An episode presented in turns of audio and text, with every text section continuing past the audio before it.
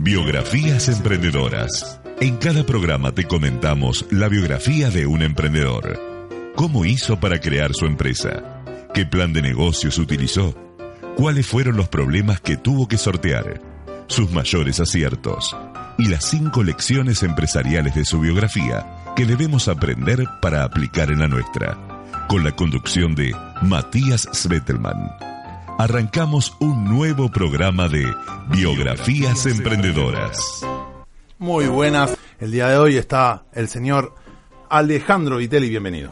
Muchas gracias Matías, muchas gracias a toda la audiencia. Y bueno, un poco como vos decías, eh, nos tomamos este momento de la semana para reflexionar un poco dónde estamos parados, para repensar nuestros planes, nuestros proyectos, lejos de todo lo, eh, el ruido que fue la semana y toda la rutina y bueno, y tal vez darle una vueltita más de rosca a lo que realmente queremos hacer, lo que nos gusta. Y por eso le damos la bienvenida al señor Martín Soncini Astudillo. Muchas gracias Matías, gracias por la invitación nuevamente. Bienvenido. Este, la verdad, como, siempre, un placer y es muy bueno esto de que decís de parar la pelota y darnos tiempo para analizar todos estos tópicos que vas proponiendo, porque me parece que quizás, no solamente nosotros, como bien dijiste, quizás no somos los expertos, pero está bueno en preparar algo, masticarlo un poco, compartirlo con la audiencia y algo que quizás agregaría es a ver qué, cuál es el feedback, cuál es la retroalimentación, cuáles son los comentarios de parte de la audiencia, qué, qué se puede mejorar, qué se puede hacer este, de otra manera, qué, qué piensan y qué opinan también sobre el tema propuesto. La verdad es que hoy vamos a charlar de un tema que yo creo que es un tema que alguna vez lo hablamos acá, hace algunos programas atrás, y la verdad es un tema, no sé si tabú o, polémico, eh, porque vamos a hablar de una persona que Muchos te van a decir, pero eso es autoayuda, salir de acá. Bueno, hoy vamos a hablar de Robert Kiyosaki. La verdad es que Robert Kiyosaki, si te tengo que decir qué hizo, fue escribir Padre Rico, Padre Pobre. no hay más que eso. Y unos cuantos libros más después. No hay más que eso. Y con eso se hizo famoso. Y eso fue todo, digamos. Y a partir de ahí empezar a recaudar plata. Digamos, eso fue lo que hizo Robert Kiyosaki. Pero lo cierto, y hoy justamente lo hablábamos en reunión de preproducción, es que dejó algunos conceptos que a nosotros nos resulta interesante. Y se dio que justamente lo charlamos y dijimos, mira, hay dos o tres conceptos que tiene esta persona que es interesante. Y hoy vamos a hacer justamente eso. Vamos a charlar de los conceptos que Robert Kiyosaki dejó, vamos a conocer un poquito su historia y vamos a ver qué se puede sacar de esta persona tan extraña, digamos. Eh, pero bueno, no sé antes si ustedes cuánto le dan de tiempo, cuánto dedican a estos libros de, entre comillas, autoayuda. Mira, yo no lo considero de autoayuda, por lo menos no lo consideré en el momento donde leí el libro como un tema de autoayuda, sino que fue más un tema de, interés por saber de qué se trataba. Yo vi que era un bestseller y dije, bueno, vamos a ver qué es lo que tanto vende, de qué se trata. Y la verdad que algunas cosas me parecieron muy interesantes. De hecho, en cierta forma ayudaron a mi inspiración que tenía. Este, y la verdad me pareció el primer libro que sacó muy interesante el resto, complemento del, del libro principal, por segunda okay, Ok. Eso es justamente, a ver, acá es importante que... Está bien, bueno, lo tomás como autoayuda, está perfecto. Porque además, eh, eh, ya cuando te ponen el mote de autoayuda, ya... Ya te lo baja un poco, Baja el nivel del libro. Me gusta. Si lo lees sin esos sesgos, sin todo esa, ese rumor que se creó alrededor, este, encontrás algunas cosas interesantes. Vos, Martín, ¿cómo te relacionás con los libros de, entre comillas, autoayuda? ¿no? Si no, estos libros tal vez podemos decir más populares. Sí, no, a mí me parece que, por un lado, como vos introdujiste el tema, algunos, está muy discutido el tema, algunos dicen que es, hablando en criollo, es un chamullo, y otros dicen que la verdad que ayuda, que motiva, que interesa. A mí particularmente me parece que es como que da acceso a mucha mayor cantidad de personas que no es un libro técnico que uno dice tenés que ser economista para entenderlo o, especialista en finanzas, sino que de repente te explica algunos conceptos que, quieres o no, si uno los empieza a aplicar, sirven. Este, y justamente hoy vamos a estar discutiendo eso, algunos de los tópicos, rescatando algunos de los más importantes, que me parece que, que sirven para el general de las personas y no aquellos especialistas en finanzas, economía o lo que fuera, digamos. A mí hay libros, la verdad que tuvimos la oportunidad de leerlos nosotros, hay libros que son súper técnicos, por ejemplo, de finanzas, que me cuesta leerlos. Sí. Y de hecho nosotros hemos tomado clases y después cuando vos querés sentarte con el libro de finanzas, no tienen, no tienen digamos, un hilo conductor que te vaya ayudando a seguirlo justamente. Claro. Y esto es lo opuesto, esto es una gran historia y le Sí. falta tal vez la parte más dura, donde tenga un fundamento, ¿no? Exactamente. Pero nos está faltando el punto intermedio, me parece. Sí, yo creo que sí, a ver, un poco como lo que decías vos, este es un, un libro fácil de leer porque te lleva a una historia que después no sabes sabe si es ficción o realidad o un promedio entre las dos puntas. Sí. Este, pero la verdad que es un libro que te permite leerlo, entenderlo y como dijiste vos, más que a- tal vez no tanto autoayuda, sino motivación, dependiendo también Claro. el interés que busque cada uno, ¿no? Y también hay que tener en cuenta que esto también está escrito en un contexto determinado de una persona que tuvo éxito en un país con una economía muy distinta a la nuestra. Totalmente. Pero bueno, Antes de la burbuja del contextualizar. 2008. también, también. Porque él todo el tiempo está diciendo que justamente pidas un préstamo, que agarres una casa, que la remodeles, la empieces a alquilar, pidas otro préstamo. Tal cual. Eso después explotó en el 2008. Sí, ahí se Unidos. terminó. Ahí se determinó todo Sí. eso, ¿no? Pero bueno, vamos a meternos en la historia, vamos a empezar a conocer un poquito sobre Robert Kiyosaki, Roberto para los amigos.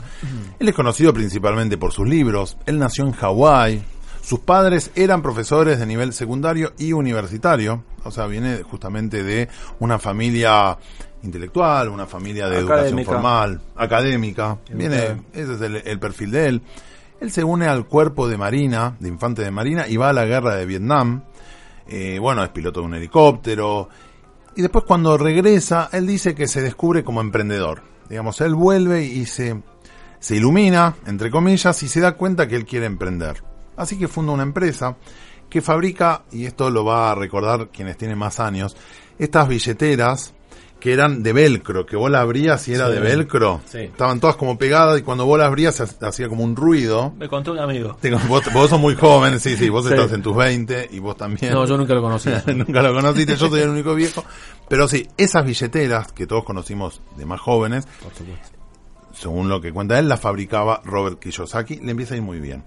Originalmente las había hecho para surfistas y, y el producto alcanza un éxito a nivel mundial. Eh, tanto es así que cuando ya estaba bien financieramente, él empieza ya a dar clases eh, de, sobre emprendedurismo a, gente que lo quiere escuchar, clases chiquitas porque no tenía el nivel eh, gigante que agarraría después. Y él cuenta justamente que cuando tenía 47 años estaba salvado. Porque la fábrica le había ido muy bien, a nivel financiero estaba muy bien, había empezado a hacer inversiones. Y hasta ahí su historia. La realidad es que al tiempo no, no es todo color de rosa porque hace un par de inversiones que no le va bien, vuelve a quebrar y tiene que empezar de nuevo. Esta no hay mayor historia, bueno, no cuenta mucho de su vida, sino que es lo que uno va tomando de investigación. Eh, y él empieza justamente a pensar un libro que lo ayude a emprolijar eh, sus vaivenes. Él dice, ¿por qué yo tengo estos vaivenes? Que me va bien con la empresa, tengo plata, me va mal y fracaso. Me va bien, vuelvo a tener plata. Hay algo que estoy haciendo mal, dice él. Y ahí es cuando empieza a escribir Padre Rico, Padre Pobre, su famoso, su famosa novela. Padre Rico, Padre Pobre, que ya vamos a meternos más en el tema, cuenta la historia de sus dos padres. Un padre, que era el padre biológico, que era un padre que era formado, universitario, que quería ser, era profesor universitario, quería ser ministro de educación de Hawái, y otro padre, que era el padre rico, que era el padre de su mejor amigo, que era un padre que no tenía formación formal, no tenía escuela secundaria, pero le iba muy bien en los negocios este, y, y tenía gran éxito financiero y es el que le enseñó justamente a ser libre financieramente.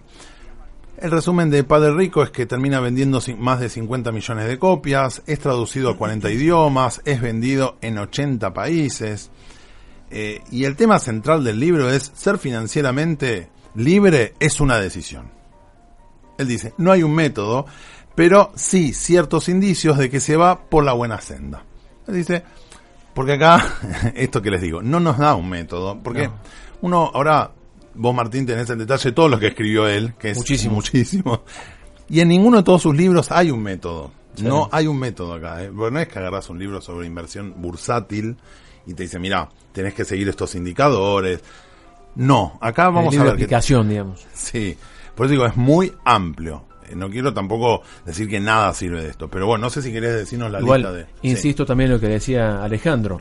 eh, es muy amplio y hay que meterse en el contexto. Porque de Está bien. En alguno de los detalles que avanza en este libro, habla sobre de repente el metálico, el dinero que de repente no pierde valor. Si vos llegas a decir eso en cualquier conferencia en la Argentina, la gente se te va a reír porque claramente con la inflación que puede suele suceder en este país, pierde valor el, solamente mantener dinero en pesos. Por ende, hay que ubicarse en el contexto de, esta persona, claramente. Bien. Y bueno, en, sí, justamente como bien decías, es un listado importante de libros.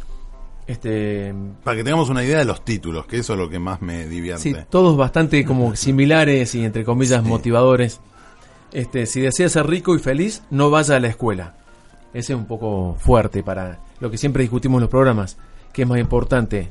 Eh, ir a la escuela o no ir a la escuela. Lo importante es educarse de la manera que fuera. Yo me reservo la opinión de ese título para un ratito. Perfecto. Porque, pero después la vamos a conversar. Padre rico, padre pobre, lo que los ricos enseñan a sus hijos acerca del dinero y la clase media no. Eso en 1997. El cuadrante del flujo de dinero, la guía del padre rico hacia la libertad financiera, al año siguiente, Tres años después, Guía para invertir. ¿En qué invierten los ricos? A diferencia de las clases medias y pobres, siempre está haciendo esa diferencia, digamos. El pensamiento del, rico versus el pensamiento del pobre o clase media. Este, niño rico, niño listo, cómo dar a sus hijos una educación financiera sólida. Ahí vuelve el tema de la educación financiera, lo que siempre hablas vos. Retirate joven y rico, cómo volverse rico pronto y para siempre. Y una salvedad, estos libros los escribió, son más o menos dijiste seis libros que los escribió entre el 97 y el 2001. Da igual. De verdad, en serio digo, no te digo que sea un erudito que tarde 20 años en escribir un libro. En este caso está escribiendo más o menos un libro cada tres meses. Sí. Digo. Y está hablando, en todos los títulos siempre repite la palabra rico y pobre. o sea, claramente. Sí. Bien. Este, después, la profecía del padre rico, volvemos a lo mismo la escuela de negocios para personas a las que les gusta ayudar a los demás. Ahí salió quizás un poquito el tema. Bueno, bien. Este, el juego del dinero, el padre rico y el padre pobre, pero para jóvenes, adaptado a los jóvenes del 2005. Este, antes de renunciar a tu empleo, 2005 también. Guía para hacerse rico, sin cancelar sus tarjetas de crédito. Queremos que seas rico, y acá junto a Donald Trump menciona, el actual presidente norteamericano, este, el juego del dinero, incrementa tu inteligencia financiera. claro. Este, hermano rico y hermana rica. Ahora son todos ricos, todos, pobres. Todos ricos. Seguimos la misma. La compilación de los ricos, los, las ocho nuevas reglas del dinero, el negocio del siglo XXI, la ventaja del ganador, el poder de la educación financiera. Ahí, volvemos con lo que es lo, la inteligencia financiera, la educación financiera, el, el orden financiero, entre comillas que tampoco va tan en detalle por lo que yo estuve investigando tampoco. O sea, no es que es, como decís vos, no es una técnica académica, un libro académico sobre finanzas.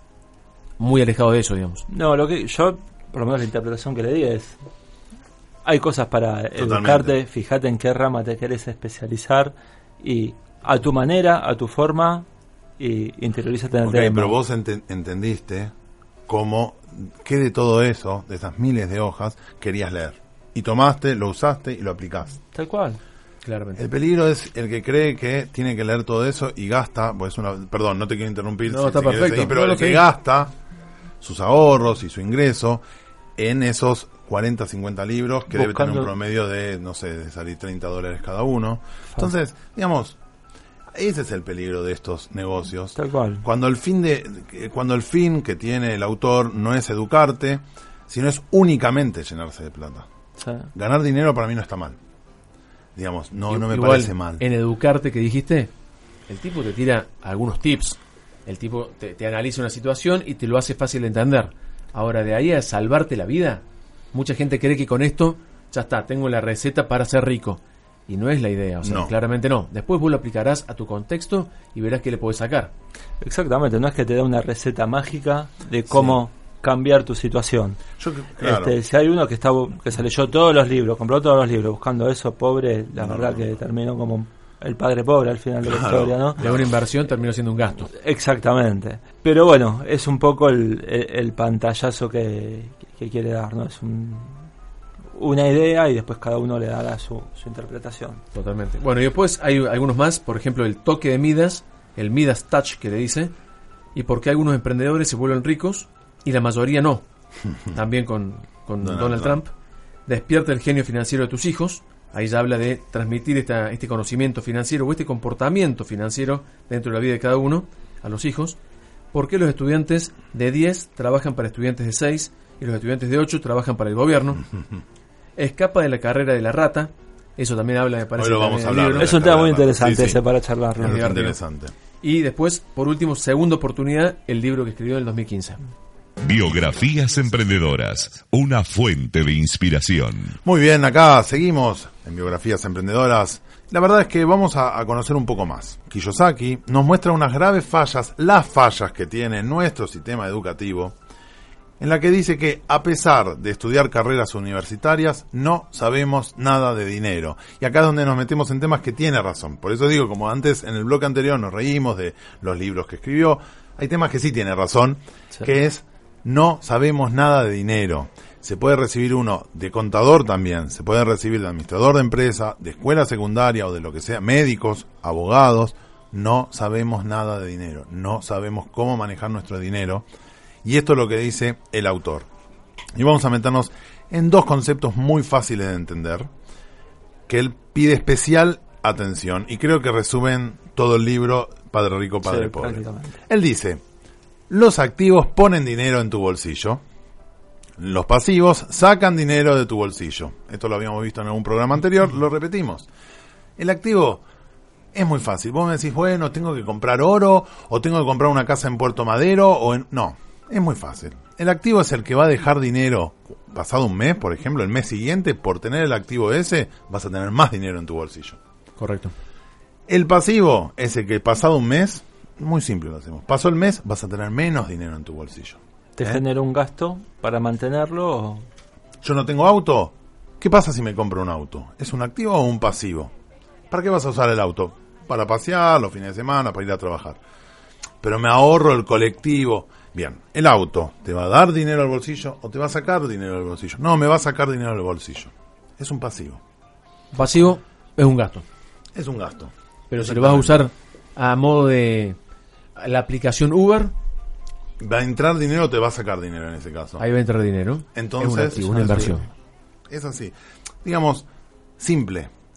Entra dinero, sale dinero y ahí está.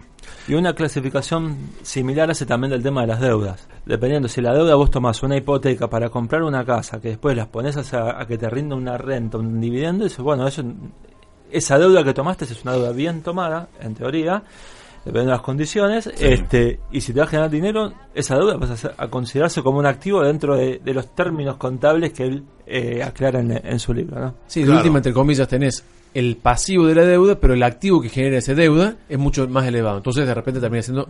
El neto es un activo. Exactamente. Si vos en cambio tomás como deuda eh, la tarjeta de crédito y que hago, voy, compro todo lo que tengo ganas y después pago el mínimo, eso es un pasivo también. Sí.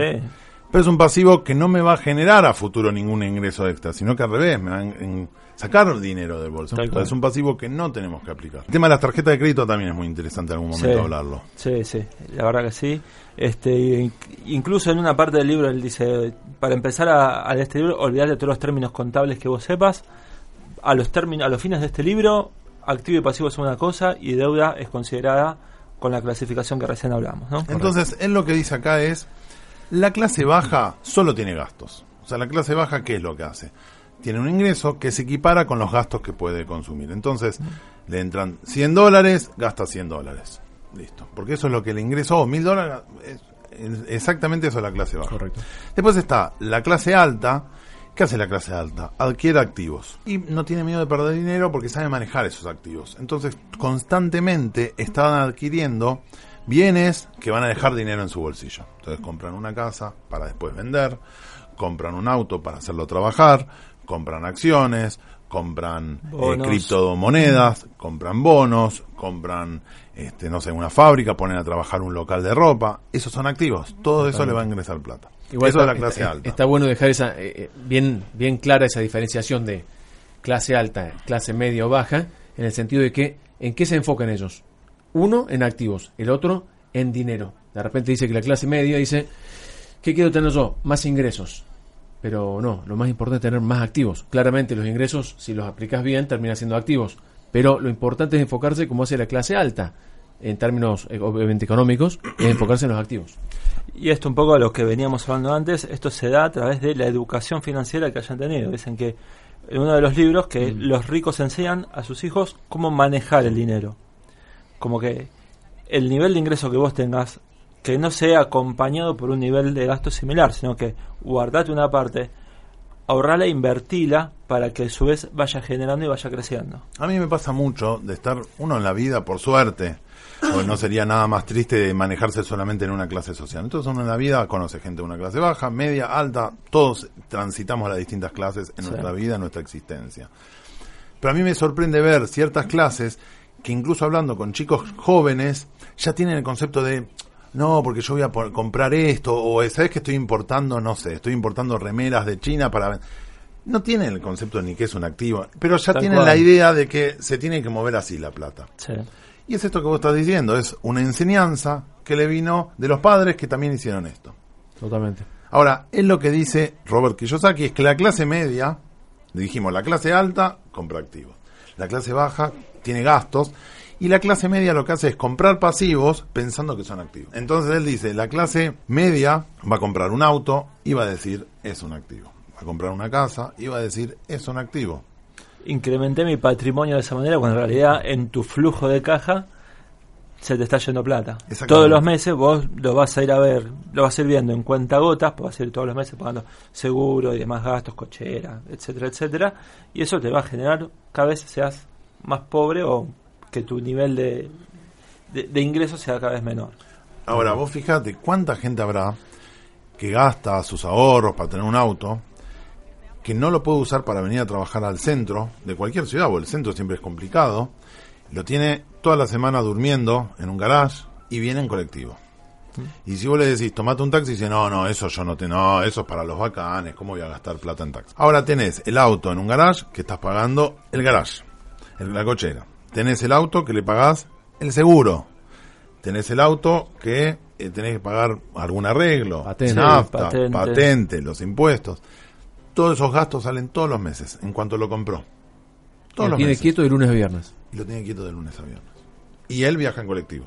Entonces, ese es el concepto. ¿Pero por qué? Vos decís, pero entonces es un error y lo señalamos. No, no tiene el conocimiento, no tenemos el conocimiento de qué hacemos en lugar de eso. Porque yo, ¿qué es lo que aprendí? Mira, si tengo unos pesitos, cómprate la casa y cómprate el auto. Primero la casa, si tienes la plata. Sí. ¿Viste? No hagas el error que, viste, muchos dicen de los jugadores de fútbol que se compran el BMW y no tienen Sí. para vivir. Bueno, eso es lo que aprendimos en la clase media. Si tenés la plata, te comprarás la casa. Si no tenés la plata, alquilarás y te comprarás el autito. Lo que está diciendo Robert Kiyosaki es, salgamos de ese pensamiento, compremos activos. Y los activos que él dice es, compremos acciones, compremos bonos, compremos autos para poner a trabajar, compremos casas para poder vender. Eso es lo que él propone. Biografías emprendedoras con Matías Svettelman. Y vamos a meternos en el tema de lo que él dice que es la carrera de rata. Ya charlamos de lo que es un activo, de lo que es un pasivo, de lo que nos enseñan en la escuela. Carrera de ratas es la situación en la que los gastos aumentan a medida que aumentan los ingresos. Está tan bien resumido Sí. y es lo que nos explica a todos. Uno pelea, y ahora lo abro a la mesa, uno pelea constantemente por un aumento. Y cuando empezás tu carrera laboral, te ilusionás que vas a ganar X plata y después empezás a ganar más, pero esas cuestiones que vos ves que nunca me alcanza. Vos ¿cómo puede ser si yo ganaba antes? Yo lo digo en dólares porque el peso se devalúa tanto, pero yo tal vez ganaba 300 dólares y ahora ganaré 1000 y no me alcanza tampoco.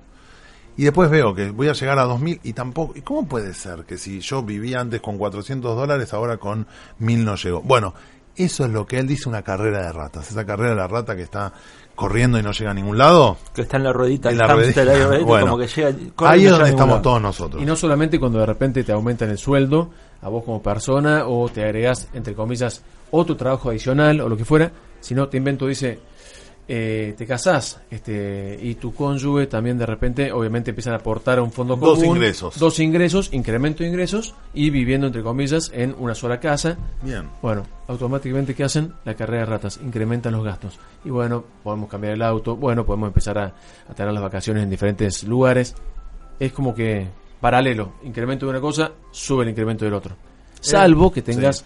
alguna algún comportamiento, entre comillas, disciplinado, que también es cuando entra el tipo, este pobre Roberto, Este, y menciona justamente la, eh, la, la sugerencia de ser ordenado, ser prolijo. Y también hay uno de los consejos que da es que es pagate primero a vos mismo. ¿A qué se refiere con eso? De repente vos ganás 100 por mes, lo primero que tenés que hacer es guardar, obviamente dentro de tus posibilidades, sugiere un 25%, hay que ver si, dependiendo del contexto, como Obvio. decimos al inicio, se puede ese 25%, pero pongámosle un 10%. Ese 10%, pero recibiste tu salario o ganaste, ya seas autónomo o relación de dependencia, lo que fuera, tu ingreso fue 100, el 2 de la fecha que fuere, ese 3 ya de repente reservaste el 10% y vivís con el resto. Entonces, no es, y él lo, lo hacía como un paralelismo, como tipo metáfora de una maratón. Si vos le das cierta importancia a entrenar para una maratón, no la dejas para el final del día. Entrenás 6 de la mañana, salís, entrenás, estás fuerte, metiste un desayuno quizás medio liviano y, y ahí de repente estuviste entrenando. Si vos al contrario, comiste porquerías, por decirlo así, laburaste como un campeón todo el día, llegaste a las 10 de la noche y estás cansadísimo como para ponerte a entrenar para una maratón. Justamente por ahí va. Exactamente, él en el libro comenta incluso el ejemplo de que estaba viendo la película de Conan el Bárbaro y dice, mirá el lomo que tiene Schwarzenegger, quizás sea así de fuerza. De forzudo. eso, eh, claro, Sí. exactamente. Dice, bueno, entrená en el gimnasio, entonces Claro. dice, financieramente hace lo mismo, tener una conducta determinada que te permita el día de mañana este, tener otra situación eh, económica, ¿no? Yo siempre lo digo y voy a ser súper repetitivo, pero bueno, hay temas que lo repetimos. Yo insisto, para mí es más fácil quejarnos de que Sí. no tengo la suerte de Schwarzenegger de que come y no engorda. Entonces es más fácil eso. Tengo la sí. mala suerte que yo como y engordo. No, a ver. Como y no hago deporte, como mal. Lo mismo pasa con lo financiero. No es que, no, miralo a este que tiene la suerte que tiene 50 departamentos, sin hacer nada, todos los meses recibe los alquileres, empiezas a hacer números, lo que gana. Entonces, ¿yo qué hago? Me estoy quejando, y yo en cambio, porque siempre nosotros somos los iluminados, los que nos merecemos todo. Yo en cambio, que soy el que realmente se lo merece, no consigo ni un aumento. Y eso es lo que pasa. Y vos decís eso, yo insisto, porque es más fácil Tal cual. echar la culpa. Echarle es la culpa mucho más fácil y nos libera a nosotros de la carga de ser culpables. Tal cual, y es parte de, de la conducta equivocada que toma cada uno. ¿no? Yo te digo, estuve analizando un poco el tema. A ver. Este, y recuerdo gente conocida que decía, mirá, tal persona tiene ta, ta, ta, ta, y anda en tal auto cero kilómetros nuevo. No sé, ellos cuando logran juntar una determinada plata, en vez de invertir, no, lo que hacen lo primero que, lo primero que hacen es, van y compran el auto. Es gastarla. el- exactamente, el camino inverso, ¿no? Es como que el lujo viene al final, lo ponen al principio y eso te impide después seguir creciendo financieramente, ¿no? Todos tenemos conocidos y gente que lo hizo. Y volviendo, por ejemplo, a la queja que decías recién, eh, uno, de, los ejemplos justamente que hablaban acá en Padre Rico, Padre Pobre, decía, vos ves aquellos que tienen las no sé, vamos a poner un ejemplo, un super actor recontra conocido que se hizo famoso en una super película y este de repente empezó a tener unos ingresos fuertísimos. Este, claro, bueno, él, él tiene esa oportunidad, yo no gano eh, 10 millones de dólares de repente por una película o lo que fuera, pero uno dice, no, no, no, es, no te fijes en los ingresos, porque justamente esas personas también de repente pueden acumular fracasos. Y justamente habla y detalla sobre los casos en los cuales, por más que, volviendo a caer de ratas, por más que haya ingres- le hayan ingresado 10 millones, esa gente de repente, si no lo administró bien y no tiene esa conducta financiera, ya sea a nivel pobre, mediano, clase media, rico, riquísimo, millonario, si no tenés esa disciplina financiera, la podés perder toda. Y nos sobran ejemplos de los casos en los cuales estos superactores famosos, lo que fuera, un Tyson, por ejemplo, Sí. cayó en bancarrota.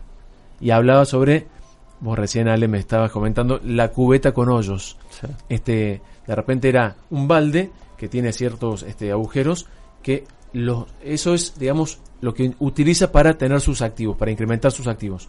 Pero si de repente vas a una fuente y cargas ese balde, si no tuviera ningún tipo de rotura o hoyo, cargas todo y esos son tus activos. Bien. Ahora, los hoyos son de repente las deudas, los O pasivos. sea, vos cargas eh, el balde y ya en cuanto lo cargas empezás a perder. Claramente, entonces no solamente hay que terrible la incrementar. idea, de- Sí. es la realidad. Es terrible. Es que es así. Y no solamente hay que incrementar de repente los activos, Sino sino también achicar Los pasivos, las deudas. Tal cual. Está muy bien, o sea, eh, está buenísimo y perdón que lo repita, o sea, vos el balde lo tenés que tapar además de los hoyos, Claro. porque podés meter más y más agua, pero si cada vez tenés más hoyos en el balde, el agua no queda. Tal cual. Claramente. Entonces está perfecto el ejemplo. Y tarde o temprano te que queda el balde vacío. Y tarde o temprano- Y eso les pasa a estos famosos que decían que no administraban bien sus ingresos. Esto que vos decías de pagate primero, yo lo pensaba, porque mientras vos decías, yo pensaba, decía, ¿por qué a mí no me pasa? Que tengo todo por débito automático. Entonces, el primero que cobra siempre Es otro. la tarjeta de crédito, es luz, gas, teléfono, jamás yo soy el primero, porque es automático. La tarjeta en cuanto ve que vos cobraste, entró, ingresó plata a tu cuenta bancaria y salió la plata de la tarjeta de crédito si tenés para pagar automático. O sea que jamás soy el primero. Claro. Fíjate cómo estamos educados de tenemos pagamos primero. Ahora, si vos me decís, bueno, no pago la tarjeta, no. No. No, no, no, empecé con eso tampoco. Sí. Te va a traer más problemas. Para pagar a la tarjeta. Pero a mí me pasó de un amigo, muy amigo, que no sabe ahorrar, tiene ingresos, y me dijo, ¿sabes lo que voy a hacer para poder ahorrar? ¿Qué? Voy a pedir un préstamo. ¿Pero por qué? Si no necesitas la plata. No, pero yo sé que si pido un préstamo, me dan, supongamos, no sé, cinco mil dólares, me lo dan en el momento, yo esos cinco mil dólares los, los guardo y yo ya sé que a esta persona, a esta gente del préstamo sí les voy a pagar todos los meses. Tasa del 90%, 80%, tasa de interés. Fíjate que era tanta la, la poca disciplina que tiene financiera que prefiere ahorrar la mitad, pero asegurarse que lo va a hacer, pidiendo un préstamo. Se obliga de esa manera. Un no ahorro hiciera. forzado que. Que es terrible porque es carísimo. Sí. ¿eh? Y ahora repasamos las cinco lecciones empresariales de esta biografía. Vamos a ir a las cinco lecciones empresariales. En primer lugar, él dice, buscar la libertad financiera. ¿Cómo es buscar la libertad financiera? Trata de conseguir más activos que pasivos. Que tus activos cubran esos pasivos que tenés. Entonces, ahí, en ese momento, tenés libertad financiera. Cuando vos tenés por ingresos, yo le digo ingresos pasivos, ahora va a generar lío tener ese nombre. Ahora, ¿qué es el ingreso pasivo? Es el ingreso que yo consigo sin trabajar. Si yo tengo acciones y las acciones me generan una rentabilidad del 10% mensual, anual, lo que sea, dependiendo de la acción y el mercado, eso es un ingreso pasivo. Es un ingreso que yo genero todos los meses sin trabajar. En la medida que los ingresos que yo tengo por mis activos superan a los gastos, estoy libre financieramente. No sé qué les parece esta idea, digamos. Muy interesante, tal vez difícil de lograr dependiendo el contexto y demás situaciones. Pero la verdad como idea, como concepto, está, me parece muy interesante. Este, y creo que es un objetivo que a la larga todos estamos buscando. Este, bueno, es justamente a lo que a lo que apunta este nuestro amigo Roberto. Este, él dice que ya sea unos bonos, ya sea unas acciones, ya sea una franquicia, pero cualquier tipo de actividad, cualquier tipo de activo que te permita y tener, digamos, ingresos y no te quite tu tiempo. De momentos, algunos yo discutiéndolo justamente esto en la oficina, Sí. este decía, uno me dijo, bueno, este un restaurante. Guarda, es un restaurante siempre y cuando vos no estés trabajo en ese, no, no estés trabajando en ese restaurante, porque la actividad, por ejemplo, en un restaurante eh, lleva su tiempo. No lo puedes Entonces, eh, desligar de eso. Claro, hay algunas cosas que y otras cosas no. O sea, hay que saber identificar qué tipo de activos son aquellos que te permiten ser libre, digamos. El segundo de los de las recomendaciones empresariales de este programa es no te apresures. Eso es algo que nosotros lo, lo vivimos, lo repetimos de biografía en biografía. Él dice Antes de renunciar a tu empleo, Sí, qué, raro, qué raro no haya puesto la palabra rico. Porque alguien, para mí alguien de marketing le dijo, si pones rico en la tapa, vende más. Entonces él pone todo rico. Bueno, él dice no te apresures. Me parece que está acertado. Mañana no podés pensar que tenés todo. Tal vez lo que sí podés tener mañana es algunos activos que te den... Entonces vos decís, ¿qué tengo ganas de tener? Tengo ganas de tener una computadora, tengo ganas de comprarle una bicicleta a mi hijo. Bueno, tal vez ese, ese gusto que me quiero dar lo voy a hacer de lo que genere con mis activos. Entonces, Claro. en lugar de tocar ahorros, yo me propongo tener un activo, lo voy a, voy a estudiar a ver cuál puede ser, y el resultado de ese activo después lo voy a usar en darme un gusto. Claro. Bueno, esa es una forma de empezar. Otro comentario también que decía era, eh, de repente cuando estás hablando del pobre o de la clase media, dice, eh, tal actividad o tal cosa o tal gusto o tal hobby, no, me lo privo, que ese es el pensamiento, entre comillas, del que puede ser el pobre o el clase media. Mientras que el pensamiento del rico, que le enseñan a sus hijos justamente es, la idea, obviamente hablando en términos generales tenemos 10.000 excepciones, es cómo podría yo acceder a ese lujo, a ese hobby, a ese... O sea, no es quedarse en el, no, no, no, es un gasto adicional. Quizás de repente vos tenés, le buscas la vuelta y generas ese ingreso que no solamente te alcanza para ese hobby, sino para mucho más. Entonces es diferente el pensamiento. En el programa que viene vamos a hablar de esta cuestión que ahora hay una moda de no estigmaticemos a la clase media, no estigmaticemos a la clase baja. Para mí no hay nada más estigmatizante que decirle esto no está a tu alcance. Claro. Yo creo que eso es estigmatizar.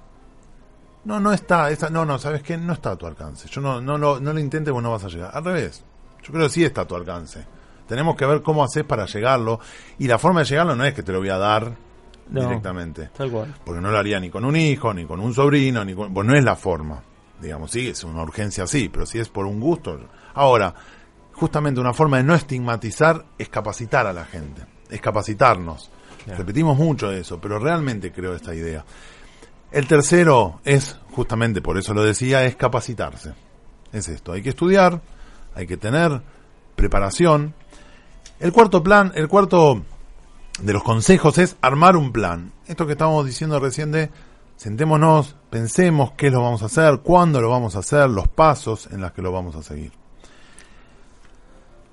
Un poco eso habla de la conducta que veníamos hablando hace un rato, esta en donde si querés lograr un objetivo, trazate la meta y un plan de acción para lograrlo. Es la única forma en donde una idea se transforma en un plan. Igual no solemos hacer planes, no sé si notaron que en general no haces planes, algo que sea obligatorio, porque el plan te da miedo al fracaso, porque el plan te expone, digamos. Si yo nos sentamos acá los tres y decimos, sí, vamos a hacer, vamos a comprar acciones, sí, vamos a comprar acciones, chocamos todos los cinco y nos vamos. Queda ahí, ¿no? Ahora sí decimos, mira, yo en una semana voy a tener abierta la cuenta en tal broker de ecos. En dos semanas ya voy a tener tanta plata invertida. En un año tengo que tener una rentabilidad de... Me pongo objetivos que se pueden medir. Totalmente. Y ahí me expongo más a qué, hice y qué no. Me obligo. Me obligo a hacerlo. Volviendo al ejemplo de tu amigo de repente. Claro, se obliga con un préstamo. y, también con respecto al, comentario que dijiste vos, de que el débito automático te come la tarjeta, se pagan esos primeros pero también justamente hay aplicaciones o débitos automatizados, digamos, que también te permiten pum, mandar ese monto que vos hayas decidido, ese 10% o ese 20%, a otra cuenta o que lo reservas de una manera o a un fondo de, comercio inversión, lo que fuera. Hay que buscarle la vuelta. Ahora vamos a, para el último punto, vamos a escuchar este, saben que cuando empieza a sonar el tema de la despedida, es que nos estamos yendo, escuchen, escuchen.